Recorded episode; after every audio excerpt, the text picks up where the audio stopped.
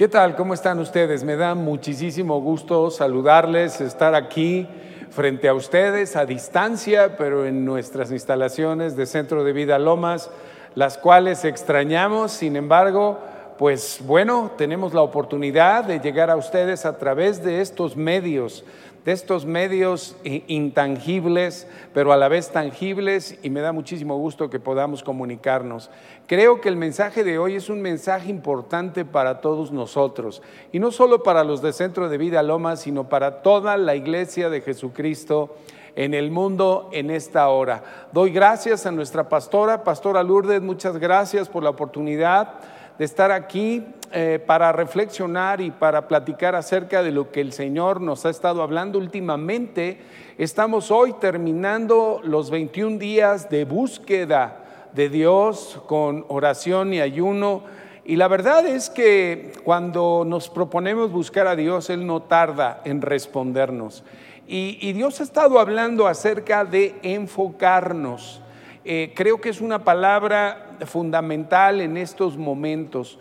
Así como necesitamos eh, mantener nuestras prioridades en orden, también es importante mantener el foco, la atención en aquellos planes y propósitos que Dios tiene para nuestra vida.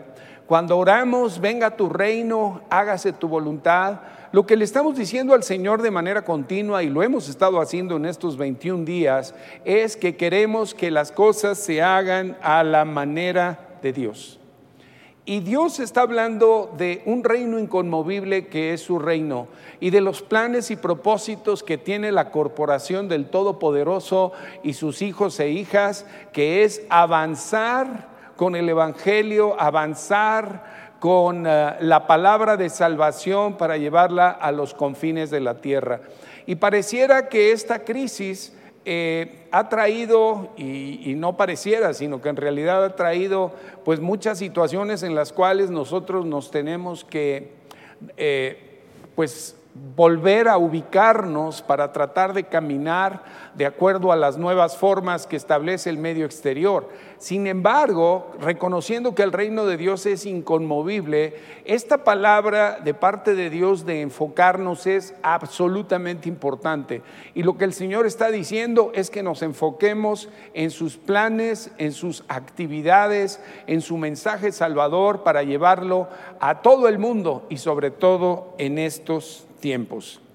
Eh, a lo largo de nuestras reflexiones en estas tres semanas, algo que ha sido muy importante es que hemos podido ver cómo la visión que Dios nos ha dado a Centro de Vida Lomas y la estrategia que tenemos para llevar a cabo la visión de Dios, que es evangelizar y hacer discípulos, ha sido fundamental para mantenernos como iglesia a pesar de las distancias y a pesar de la imposibilidad de podernos eh, congregar en esta instalación donde estoy el día de hoy. Y la verdad, al mirarla, eh, visualizo que muy pronto, con la ayuda de Dios, estaremos nuevamente teniendo reuniones presenciales. Sin embargo, eh, hoy no es posible, pero estos medios de comunicación nos están permitiendo alcanzar a personas más allá de las fronteras. Pero vamos directamente hoy al mensaje que Dios nos ha dado. Y bueno, reflexionaba yo acerca de las parábolas del Señor Jesús. Tú y yo conocemos muchas de las parábolas del Señor Jesús y en todas ellas encontramos verdades espirituales escondidas a través de esos relatos que el Señor les daba a, su pueblo y a sus discípulos y a sus discípulos cuando les narraba esas historias sencillas, esas historias breves, algunas reales, algunas ficticias, pero todas tenían el propósito de enseñar, de ilustrar eh, a través de comparaciones verdades que estaban escondidas. Así que hoy me voy a atrever a, usar una, una parábola eh, actual para poder entender mejor este llamado de Dios a reenfocarnos. Por eso he titulado el mensaje del día de hoy, Las franquicias del reino. Y bueno, eh, no sé si tú estás familiarizado con, con el término franquicia, si conoces el término o conoces el concepto. Las franquicias son un sistema de negocios que nació en los Estados Unidos eh, hacia la mitad del, del siglo pasado eh, eh, después de la posguerra, en donde la economía empezó a recuperarse rápidamente y la gente con creatividad, con inventiva, eh, reabrió sus negocios y algunos de ellos empezaron a ser extremadamente exitosos, ya sea por la calidad de su producto, de sus servicios, por la manera en que se trataba a los clientes, en fin, cosas que atraían la atención de aquellas personas, inversionistas y empresarios, que querían encontrar una manera de poder multiplicar y de poder hacer crecer sus negocios. Las franquicias en realidad empezaron a crecer a partir de los 50 y sobre todo en los años 60, brindando oportunidades para muchos emprendedores y como una estrategia de expansión, como les decía, y de multiplicación para aquellos eh, empresarios que sin tener que invertir más dinero podían invitar a otros a tomar sus marcas para desarrollarlas en distintas ubicaciones. Y, yo no sé, pero eh, no sé si recordarán ustedes, bueno, si ya tienes cierta edad, como yo comprenderé, que en el año de 1985 llegó a México una primera franquicia de un restaurante de comida rápida. Y no sé si recordarás las colas que había ahí por la calzada de San Jerónimo eh, de automóviles que querían ir y probar eh, esos productos, esas hamburguesas que esta eh, empresa restaurantera traía a México por primera vez y con el fin de hacer una expansión grande. Y bueno, para definir claramente qué es una franquicia, quiero decirles nuevamente que es un modelo de negocio cuyo objetivo es expandir muchas veces un concepto probado, expandir muchas veces un concepto probado. Las sucursales que multiplica un negocio central, un negocio base, se convierten como en clones del negocio original. Y en México, bueno, hemos visto no solo a, través del modelo de franquicias, sino de cadenas de negocios, hemos visto cómo muchas cafeterías, por ejemplo, han eh, crecido muchísimo o crecieron muchísimo eh, a lo largo de varias décadas. Y entonces usted y yo podíamos, eh, reconociendo una marca que nos era familiar por la manera en que nos atendían o por el producto que vendían, buscábamos ubicaciones que estuviesen más cercanas de nuestro domicilio para poder ir y consumir lo que ellos ofrecían. A veces eh, las franquicias y las cadenas de negocios tienen como lema el estandarizar sus productos y sus servicios. Es decir, que al ir nosotros a un lugar, en cualquiera de sus ubicaciones encontraríamos el mismo producto, el mismo servicio, el mismo precio, aún hasta decoración similar en los establecimientos que se abrían. Ah, sin embargo, me reía yo porque a veces eh, la consistencia eh, era, no a veces, eh, era a veces no tan buena. Ibas a algún lugar y, y ya sabías que, que su servicio era consistentemente a lo mejor mediocre o el producto era consistentemente muy bueno, pero la hospitalidad no lo era tanto. Sin embargo, lo que queremos hoy analizar es, este concepto de multiplicación y de crecimiento que, se han denominado las franquicias, eh, para entender cómo el reino de Dios también es algo tan maravilloso que el Señor nos ha entregado y que el propósito de Dios es que nosotros vayamos y multipliquemos eh, lo que el Señor nos da a través de su salvación y a través de su redención. Ahora, ¿cómo funcionan las franquicias? Hay dos, podríamos llamarles jugadores fundamentales. El primero es el franquiciador, es decir, el creador del concepto, el creador de la marca, el creador del negocio, aquella persona que a través de una idea y de un sueño y, de ciertos conocimientos y experiencias eh, probó, arriesgó su capital y tuvo la respuesta del público haciendo de esa idea, de ese concepto y de ese negocio un verdadero éxito. Ahora, tú y yo sabemos que el plan redentor de Dios es el plan más exitoso y más maravilloso diseñado para la humanidad por Dios nuestro Padre a través de su Hijo Jesucristo.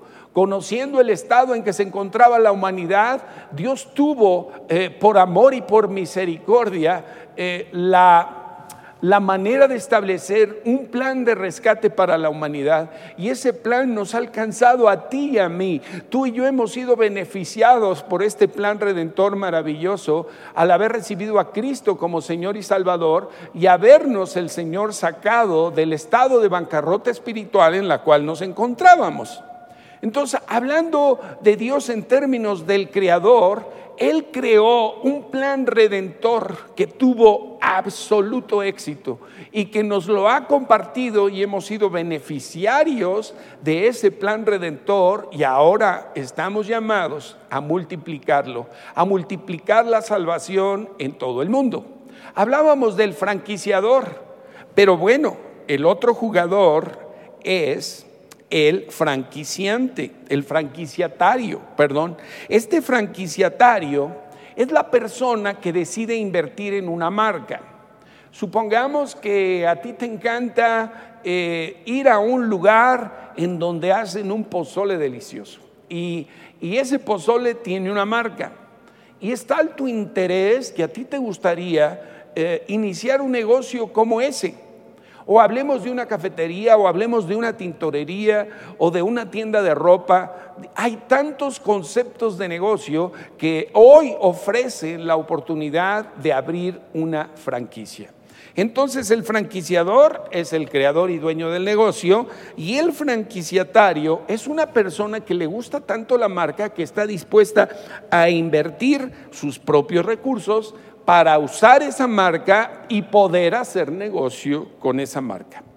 Así que estos dos personajes entran en un tipo de asociación eh, para expandir la marca y expandir el concepto de negocios. Por supuesto, en reciprocidad, el franquiciatario eh, firma un contrato en el cual tiene que regresar al franquiciador un porcentaje de las utilidades generadas por poder usar esa marca.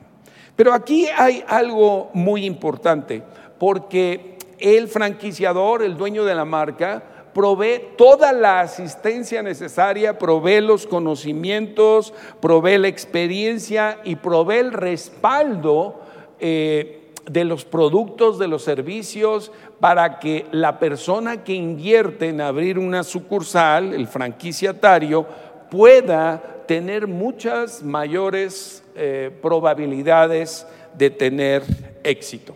Ahora hagamos un pequeño alto aquí para hablar de lo que son las marcas. Tú y yo conocemos marcas de refrescos, marcas de panes, marcas de distintos productos que están en la mente y en la vida de los consumidores. Las marcas compiten en los mercados por un lugar. Para ganarse el primer lugar como marca hay que trabajar muchísimo. Hay que desarrollar canales de distribución, hay que respaldar la marca, no solo con mercadotecnia y con publicidad, sino con la realidad de un producto que tenga la calidad, que tenga, eh, pues podemos decir, el sabor, que tenga la excelencia que está ofreciendo. Y en la medida en que los productos con cierta marca son consistentes en la calidad que ofrecen, el público se las va apropiando y va reconociendo su valor y por ende las marcas van teniendo un valor cada vez mayor en virtud del volumen de consumo que los productos que tienen esa marca en el mercado eh, son comprados y son adquiridos. Ahora, si entramos en esta parábola ya hablando del reino de Dios como una franquicia, en la corporación del Todopoderoso y sus hijos e hijas, todos ya portamos la marca del Señor. ¿Cuál es esa marca del Señor?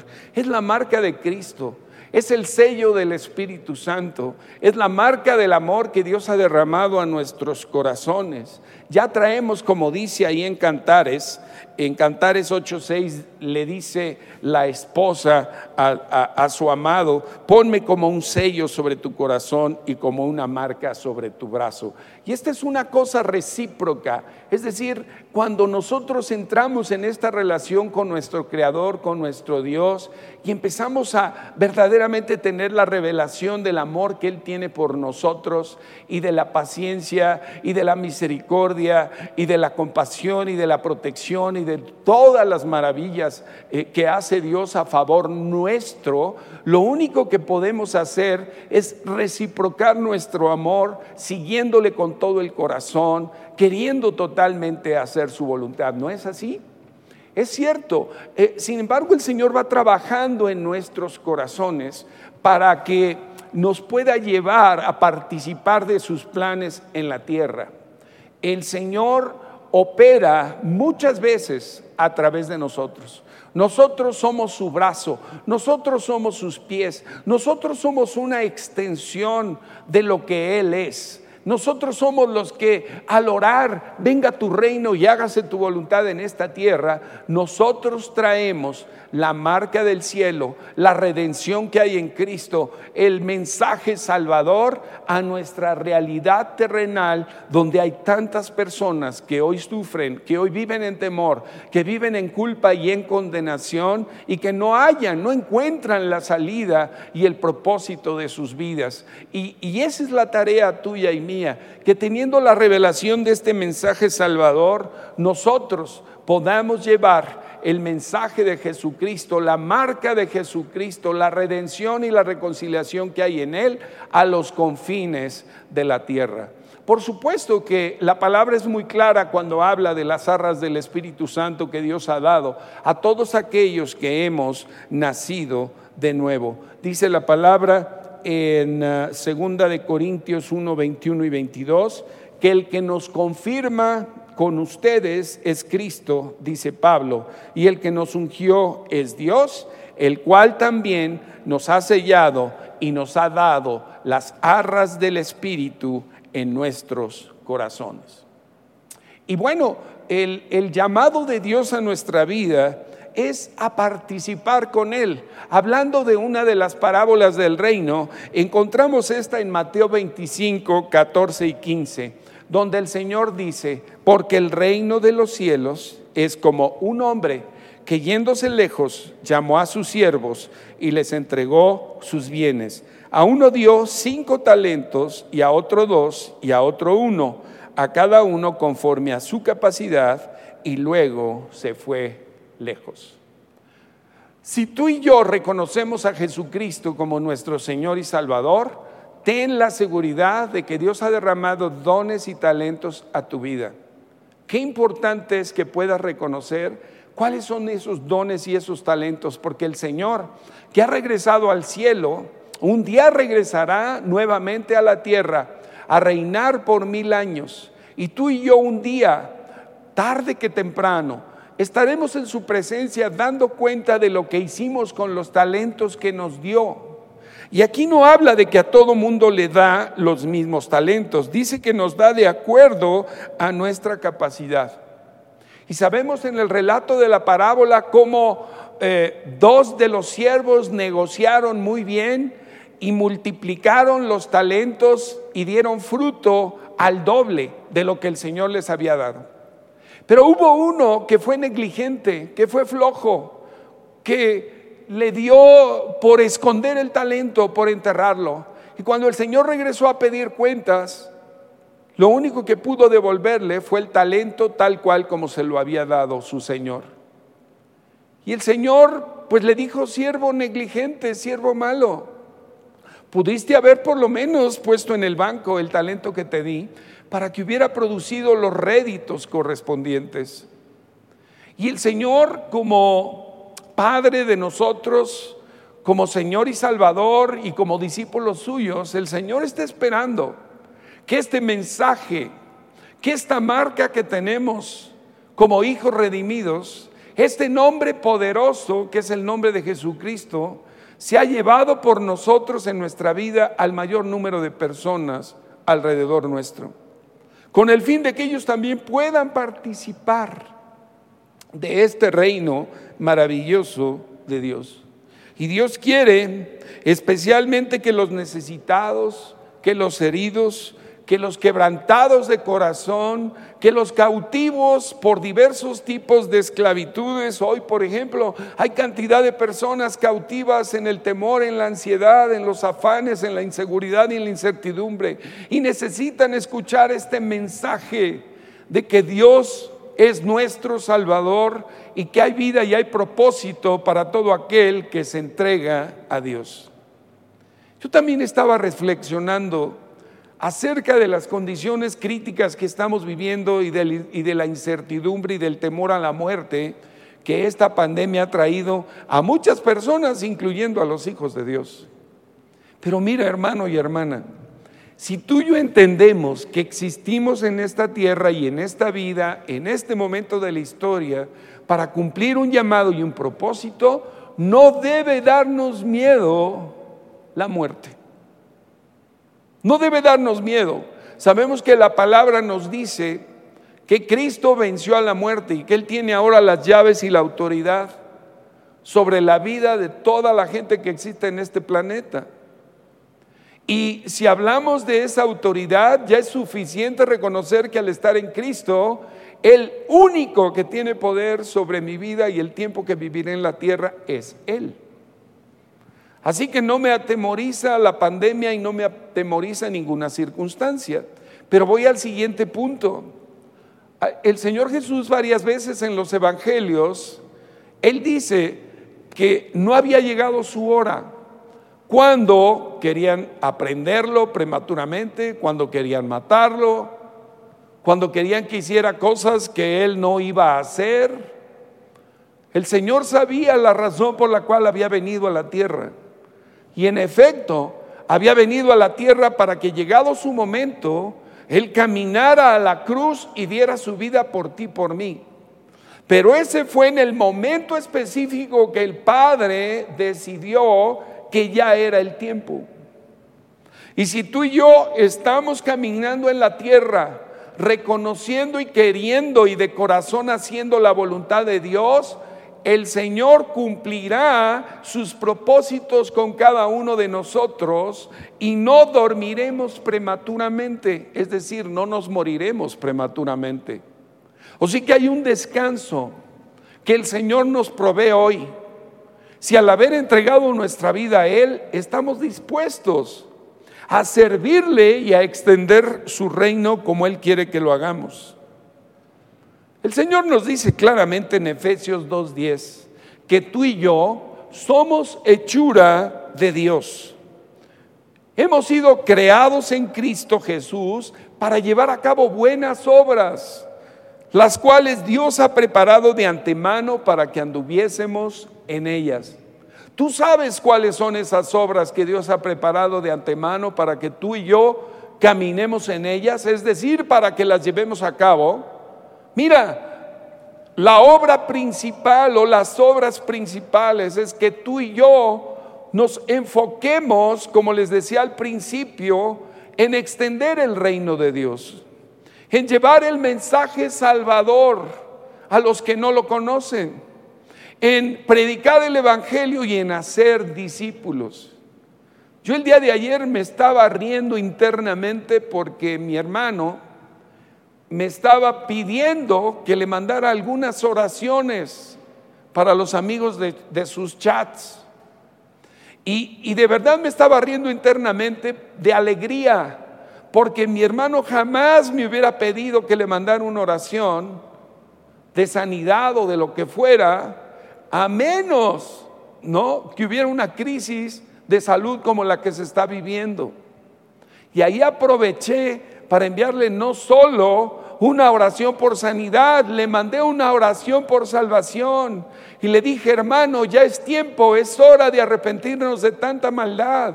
Hermano, mándale a tus amistades la oración de salvación en Cristo Jesús, ¿quieres? Y me dice, sí, mándamela.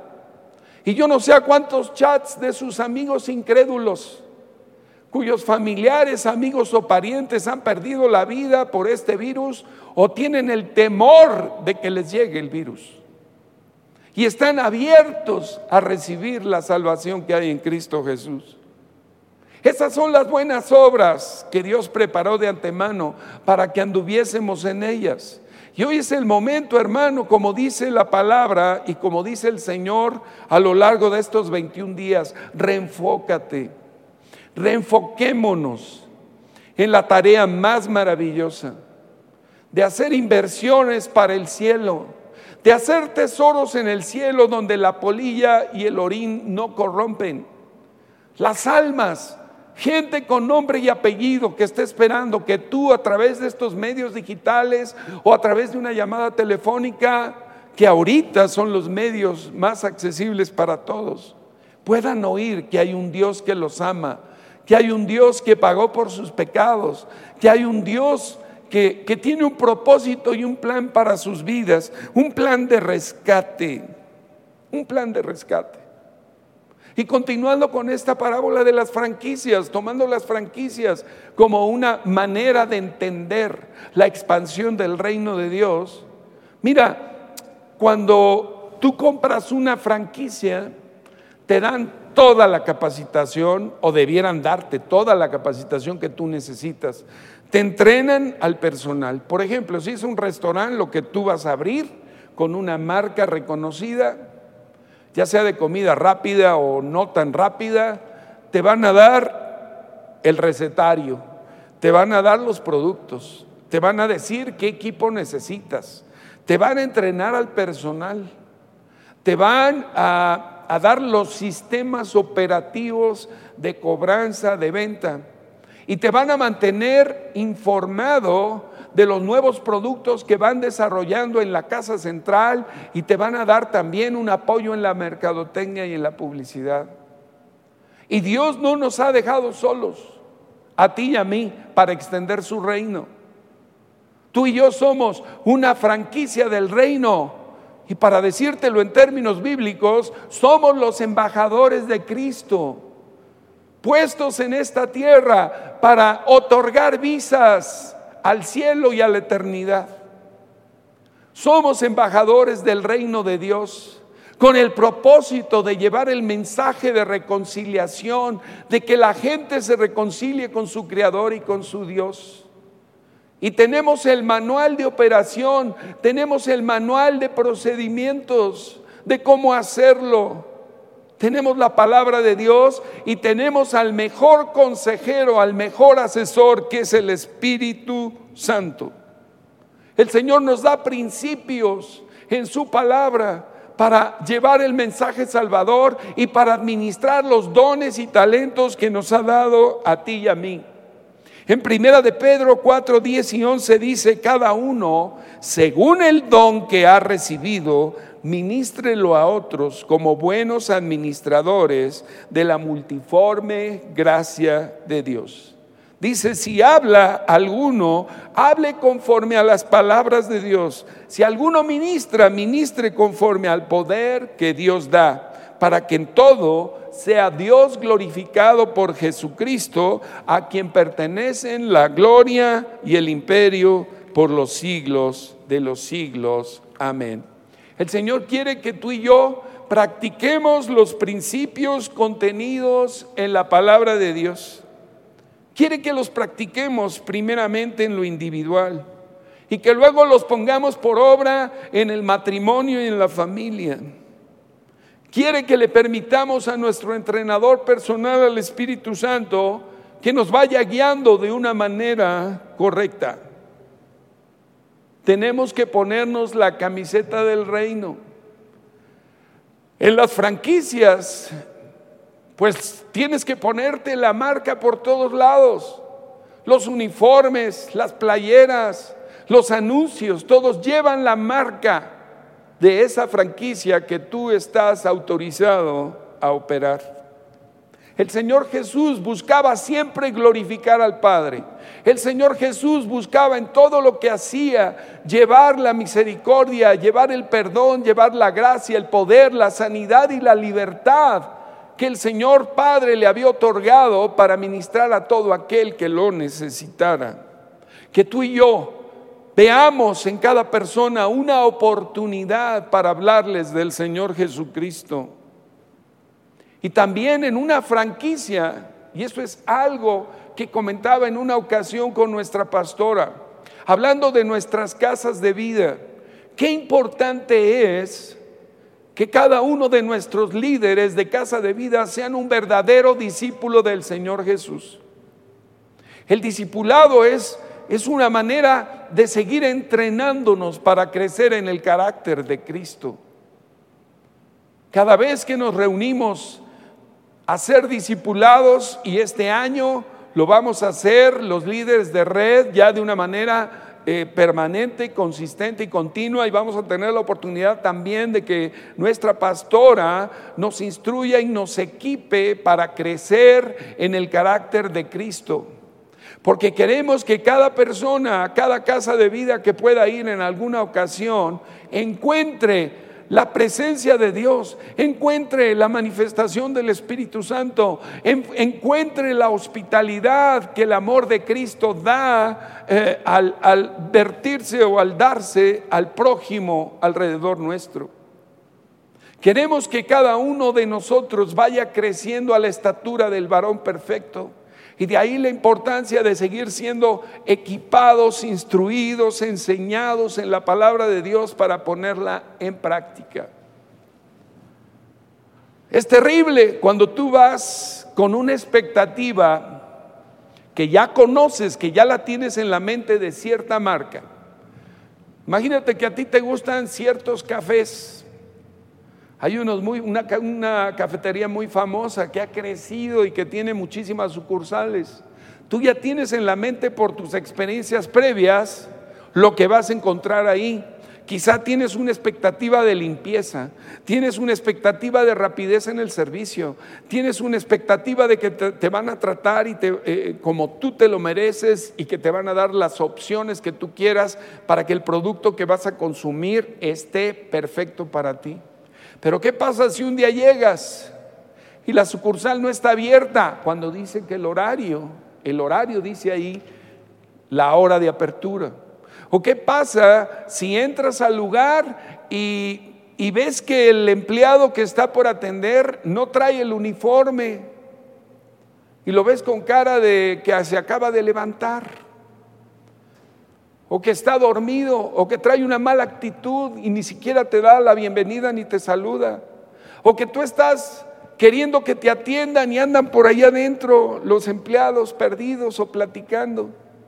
Yo recuerdo cuando trabajé muchos años en, en negocios de restaurante, como 10 años, yo ya tenía una psicosis por atender bien a los clientes siempre.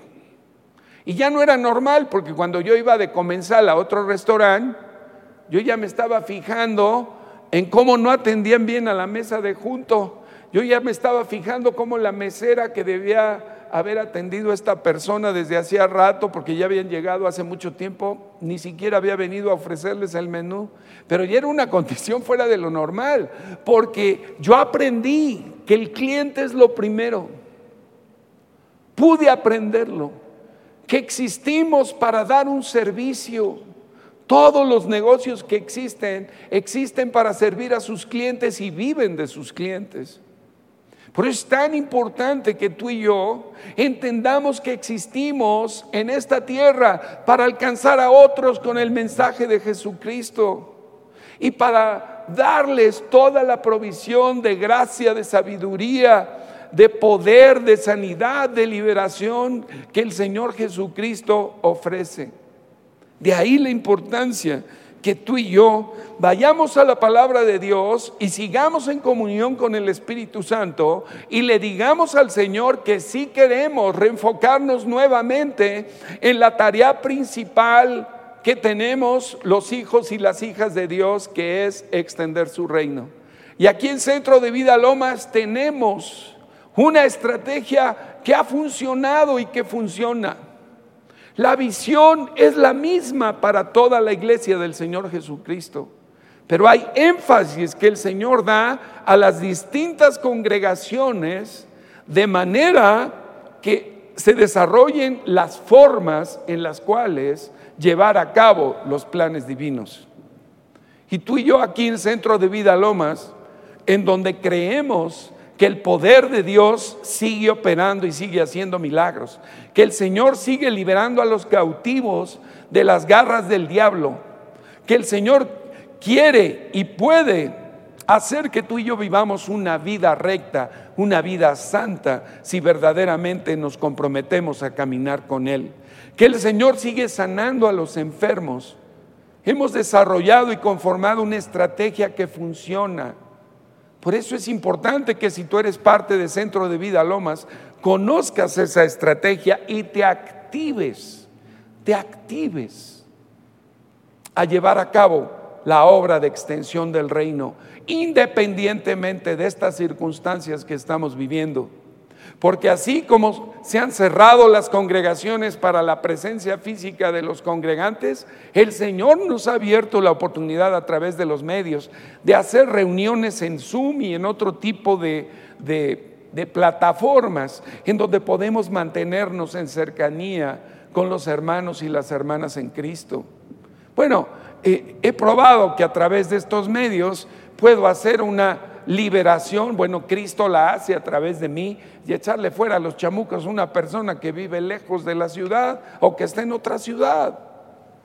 No hay límites para el reino de Dios, hermanos. Y en la Biblia encontramos no solo los principios para llevar a cabo la voluntad de Dios en el área ministerial y espiritual, también los, los hay para todos los hombres y mujeres de negocios. Estaba reflexionando acerca de la asesoría para ser un buen director ejecutivo. La encontramos en Juan 16, 13. El Espíritu de verdad es el que nos guiará toda la verdad. Como les decía, tenemos al mejor asesor y lo tiene también un comerciante, un profesionista, un empresario, un ama de casa. Tenemos todos al mejor consejero que es el Espíritu Santo para ejecutar los planes de Dios en el matrimonio, en la familia. Tenemos planeación estratégica, ya, fue dada por Dios en Jeremías 29, 11. Dice, yo sé los pensamientos que tengo acerca de ustedes, pensamientos de paz y no de mal, para darles el fin que esperan. Eso es planeación estratégica. ¿Quieres saber cómo tratar a los recursos humanos? Lee Efesios 5, del 21 en adelante, incluyendo parte del capítulo 6. ¿Quieres una clave esencial para la buena administración financiera? La encontramos en Malaquías 3, 8 al 12, cuando Dios nos promete al diezmar, abrir las ventanas de los cielos y reprender al devorador de las finanzas. Y hablando de mercadotecnia, pues tú y yo, déjame decirte que somos la luz del mundo y la sal de la tierra. Y si somos la luz del mundo, nuestra luz, la luz de Cristo, tiene que alumbrar delante de los hombres para que vean nuestras buenas obras y glorifiquen al Padre que está en los cielos. Qué importante es el testimonio que damos como hijos e hijas de Dios. Y qué importante es que haya congruencia entre la marca que representamos y lo que recibimos cuando vamos a una sucursal y se cumplen las expectativas que nosotros traíamos en la mente y en el corazón con un producto, con un servicio o con una marca. Y si hablamos de atención al cliente, en Lucas 6:31 el Señor nos dice, como quieras que hagan los hombres con ustedes, así también hagan ustedes con ellos. Buena atención, calidez en el servicio, oportunidad, rapidez.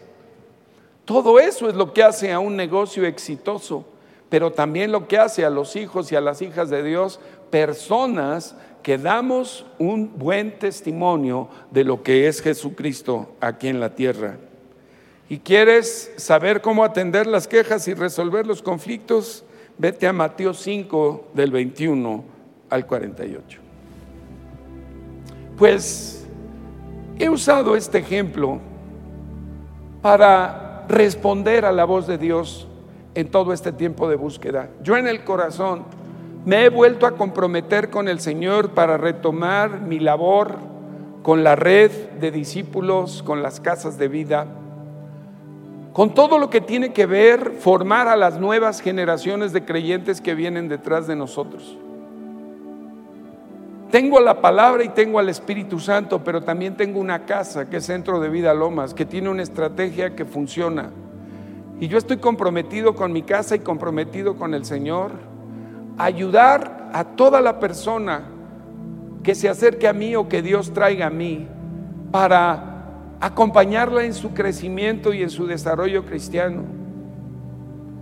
Si hablamos de franquiciantes, o sea, de personas que buscan una franquicia, fíjate que en el caso de nosotros como hijos de Dios que hemos recibido la salvación, muchos durante mucho tiempo nada más pensamos en el día de la jubilación. Estamos pensando en la tierra de que un día llegaremos al cielo y cuidamos o nos cuidamos de vivir la vida cristiana para poder llegar a los brazos de Jesús. Pero aunque esa es una realidad y es el destino final de nuestra vida, hay una tarea que hacer aquí en la tierra. No podemos solamente estar pensando en la jubilación celestial. Necesitamos atender al prójimo, al próximo, que Dios pone cerca de nosotros para que puedan conocer a Jesucristo y puedan también adquirir esa entrada al cielo, esa salvación por gracia y por medio de la fe. Pero como dice bien la palabra, ¿cómo irán si no hay quien les predique? ¿Y cómo serán salvos si no hay quien los acompañe en su caminar en Cristo hacia la madurez del carácter y de la obra de Dios que tiene para cada uno de nosotros. Oí a una persona que se ha dedicado su vida a ser discípulos y decía, a mí no me preocupa hacer discípulos, lo que sí me preocupa es hacer discípulos que hagan discípulos, porque ahí hablamos de varias generaciones, de los jóvenes que vienen detrás de nosotros, de tus propios hijos e hijas, de tus sobrinos. Ya no hablemos de gente que no conoces, pero que también sería bueno que le compartieras del Señor. Te hablo de personas de tu propio núcleo familiar, por las cuales hay que seguir orando, pero sobre todo testificando con las obras de amor, con, con el carácter cambiado de nuestra vida, el que ellos puedan desear y anhelar también participar y ser parte de Jesucristo y de esta corporación eterna y celestial que es el Todopoderoso y su reino y todos sus hijos e hijas. Estoy llegando al final.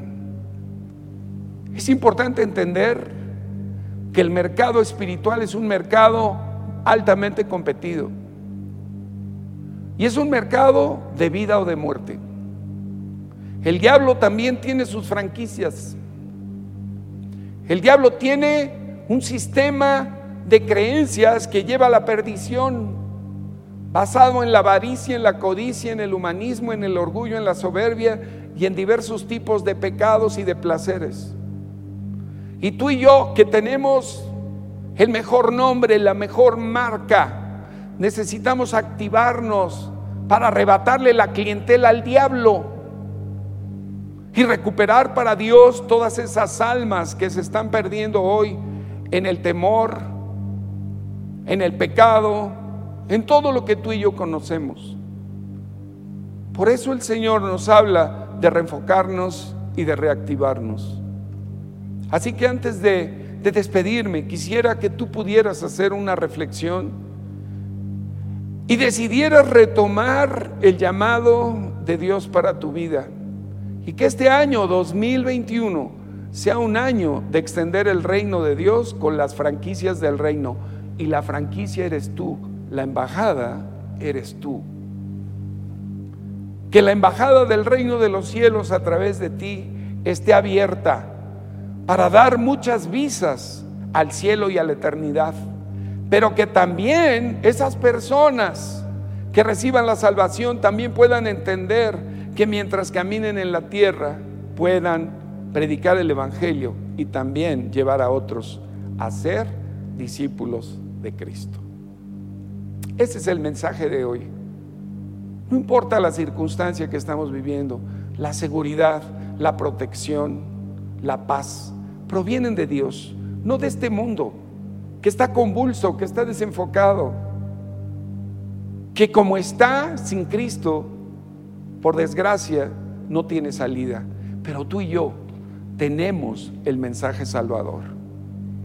Así que en este día vamos a cerrar nuestros ojos y si así lo sientes en tu corazón, reenfócate y decídete a reemprender tu vida en la tierra como un discípulo fructífero del Señor Jesús, que extienda el reino, que abra muchas franquicias del reino de Dios aquí en la tierra. Padre, yo te doy muchas gracias, Padre, por estar hablándonos de distintas maneras.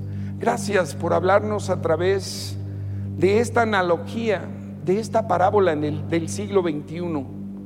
En el fondo, Señor, la verdad eterna que tenemos que comprender y que vivir y llevar a cabo es que tu mensaje y tu nombre en el corazón de las personas cambia su destino eterno. Y que podamos caminar contigo el tiempo que nos permitas vivir en la tierra para cumplir tus planes y propósitos. Gracias porque eso nos saca de la incertidumbre, de la inseguridad y del temor en el cual muchas personas viven. Señor, tú sostienes nuestra vida, sostienes en todas las áreas nuestro ser. Cúmplase tu voluntad en la vida de tus hijos e hijas, en el nombre de Jesús. Y si tú nos estás escuchando y nunca de manera intencional y decidida le has dado tu vida al Señor Jesucristo, hoy es un buen momento para que le abras tu corazón y le digas, Señor Jesús, ven a mi vida, te necesito. No importa si ahorita sientes que ya te llegó, ahora sí que el agua a los aparejos o que estás viviendo una situación muy, muy difícil, qué bueno. Jesús vino precisamente a rescatar a los que estaban perdidos, desenfocados, extraviados, a los pecadores. Él vino a salvar a los pecadores. Y nos ha salvado a todos de esa condición. Ábrele tu corazón y dile en voz audible esta oración. Dile, Señor Jesús, hoy Señor, vengo a ti a entregarte mi corazón, a abrirlo para que tú seas mi Señor y Salvador. Ven a mi vida. Señor, haz un parteaguas en mi vida, que hoy comience una vida diferente tomado de tu mano. Hoy creo que tú moriste en la cruz, que fuiste enviado por el Padre a esta tierra a dar tu vida en la cruz por mí, que derramaste tu sangre para que mis pecados puedan ser perdonados. Hoy me arrepiento de mis pecados y te pido que me perdones. Señor, yo creo que venciste la muerte porque resucitaste de entre los muertos y hoy vives y estás sentado a la diestra del Padre. Señor, hoy te acepto, hoy te quiero en mi vida. Hoy, Señor, quiero que me lleves al Padre para que me haga su Hijo y pueda yo tener al consejero, al Espíritu Santo viviendo dentro de mí. Señor, hoy comienzo una nueva vida, hoy renuncio a Satanás, renuncio a la maldad, renuncio a este mundo que no ofrece nada eterno más que una muerte segura, separado de ti. Señor, hoy, Señor, pongo la mirada en ti, Señor Jesús, y comienzo un nuevo caminar contigo. Te doy gracias en el nombre de Jesús. Amén. Les damos gracias a todos ustedes. Seguimos en contacto. Muchas gracias.